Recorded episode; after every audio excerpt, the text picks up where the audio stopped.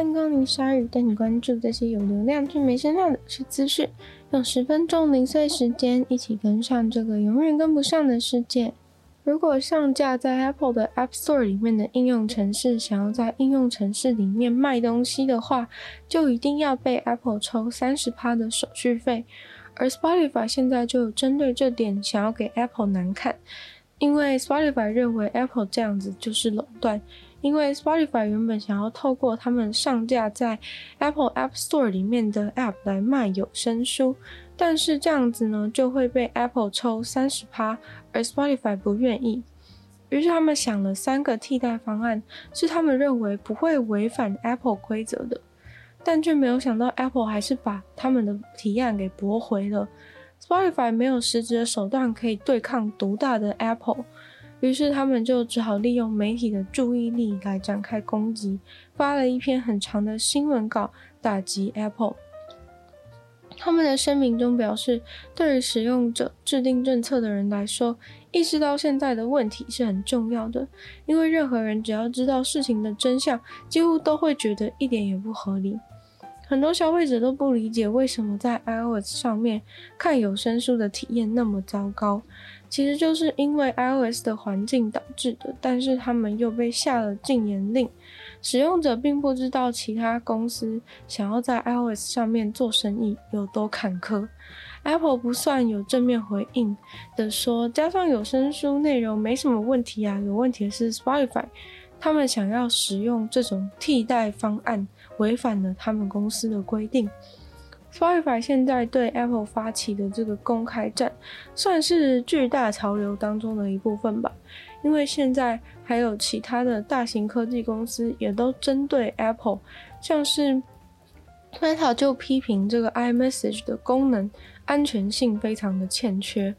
，Google 也是不满他们的 Apple 的简讯呢没有办法互通，没有按照国际的标准来做。Spotify 这次就是期待透过媒体这种外界的施压，试图改变应用程式商店的环境，让消费者知道不良的消费体验究竟是谁的问题。否则，在 Apple 拥有这么多 iPhone 使用者的情况之下，一般的公司几乎都没有办法撼动 Apple 的决策。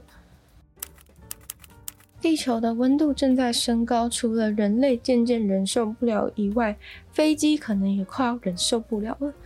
因为呢，高温有可能导致飞机在特定的机场有起飞的困难，成为了现在民航机的新挑战。尤其是热量越来越频繁，就越多的航班会受到影响。主要是飞机本身重量就非常的重，为了对抗地心引力，需要有爬升的升力。升力要仰赖的因素很多，但是其中最重要的其实是空气的温度。当空气越来越温暖，它就会膨胀，所以能够把飞机推上去的分子数量呢，就分散出去减少了。只要增加三度，飞机就会减少一趴的冲力。这也是为什么超热的温度会让飞机很难起飞。到最极端的状况的时候呢，飞机是真的会飞不起来。这问题尤其是在高海拔的机场会更加严重，因为那边的空气本来就已经比较稀薄，如果再加上比较短的起飞跑道，就会让飞机加速的空间太短而飞不起来。有个研究团队就调查了十个不同的希腊机场，因为这十个机场都是以温度超高、跑道又超短闻名。从一九七零年代就已经开始有人注意到这个问题。他们还发现，连沿线的逆风都减少了。没有逆风，飞机也会很难起飞。这就是为什么会发生这种全球静止的状况，因为全球都有风变小的趋势。他们把温度和逆风都拿去计算飞机起飞的表现，还用了各种不同的飞机去做测试。结果他们就发现了，每年最高可以起飞的飞机重量都一直在递减。平均每年会减少一百二十七公斤的载重量，所以这大概就等同于每年必须要减少载一个人加他的行李。如此一来呢，飞机每年就必须得要少载一个客人。A 三二零这款飞机从一九八八年开始使用到二零一七年，曾经最重的载重量有达到三千六百多公斤，在一个只有一千五百公尺的跑道。但在二零一八年的时候，英国伦敦正好就遇上热浪，然后他们的跑道也是只有一千五百公尺，所以就造成了好多飞机都没办法起飞，所有的旅客都卡在机场等，就为了等温度下降。二零一七年也是在凤凰城的机场，因为四十八点八度的高温连续了好几天，而他们就因为担心乘客的安全不敢起飞。针对这样的情况，还好是还有一些解决的办法和对策。例如说，有一些就想说，呃，不要把航空航空公司就可以决定说，不要把航班排在天气超热的那一天。在中东地区，像是日夜温差比较大的话，就会尽量把航班都排在清晨跟半夜。也有在努力想办法把飞机设计的轻一点。用更轻的材质来克服这个飞机载重量减少的问题。要是真的没办法的时候，最后可能就只能把飞机的跑道延长了。但这就不是每个机场的地理条件都办得到的事情。不过有人表示，其实飞机几乎都很少是在满载的状态下起飞的，所以其实这种状况也没有到那么严重啦。对，但是其实就是还是得注意一下，如果温度上升的速度真的太快的时候，可能就真的影响会很大。饺子和三温暖有什么关联呢？其实好像没有关系，但是在日本京都就有一间叫做宜川饺子店的日式饺子店。除了饺子非常好吃以外呢，店里竟然还搭配了三温暖这个组合，让客人可以在先去泡了幸福的三温暖以后呢，舒服的出来外面吃饺子、喝啤酒，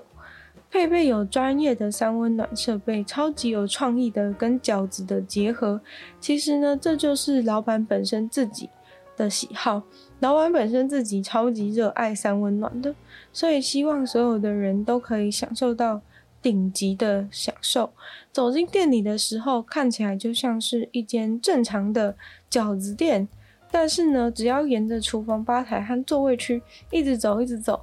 走到店的最后方，才会发现，诶，后面竟然是木头色的三温暖隔间，超级高级的感觉。享受的顺序是，你要先预约三温暖，然后洗完三温暖出来之后呢，再来吃饺子配啤酒，这就是老板心目中的完美天堂组合。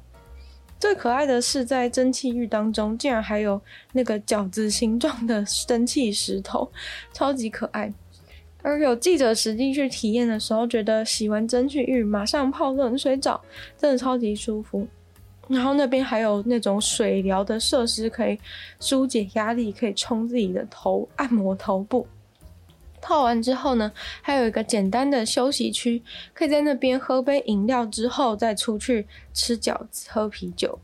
而收费的标准呢，是两个人八十分钟七千七百日元，不知道大家觉得划不划算，会不会很心动呢？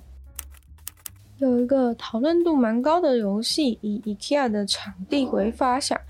然后那是一个独立的游戏。但是呢，现在因为造成了 IKEA 他觉得有很多的困扰，所以 IKEA 竟然写了信请他们去做跟动，因为他们觉得游戏里面的一些场景有侵害到他们的商标，并给了他们几天的宽限期，请游戏制造者去改动他们里面的场景。那是一个合作生存类的游戏，很快呢，因为大家非常的喜爱，所以很快就募资到了四万九千美元的资金，在游戏里面想要组装自己的武器啊，盖堡垒啊，躲在里面，然后想办法。活过这个晚上的这个生存游戏，让很多人都觉得非常有趣。而且呢，因为地点又是在就是长得非常像 IKEA 的这个家具装家具装潢店里面，所以很多人都非常期待想要玩这游戏。但其实这游戏好像还没有开始开卖，也还没有就是造成任何的影响。IKEA 就已经有这么大的反应，说一定会影响到他们的品牌，然后对此非常的有意见，这就让很多人觉得蛮匪夷所思的。而且要求修改的内容也非常的严格，就是呢，只要跟 IKEA 有紧密相关、容易联想到的这种场景或是摆设，就必须要改掉，就并不是只是说。商标的部分他们没办法接受，而是就是在场景摆设的部分啊，只要跟 IKEA 很像的话，他们都希望游戏的制造者可以去把它改掉。今天的鲨鱼就到这边结束了，再次感谢订阅赞助的会员：Ian 大龄男子 James、Jason、黑人毛毛、黑牡丹、Alex、还有 ZZ。就希望其他有愿支持鲨鱼创作的朋友，可以在下方找到非常的连接，里面有不同的会员等级，还有不同的福利给大家参考。那当然也希望大家可以把鲨鱼的节目多多分享出去，更多人知道，或在 Apple Podcast 帮我留星星、写下评论，也对这节目成长很有帮助。那当然呢，就是也非常希望大家可以去收听我的。另外两个 podcast，其中一个是女友的纯粹不理性批判，没有时间更长主题性内容；另外一个的话呢是听说动物，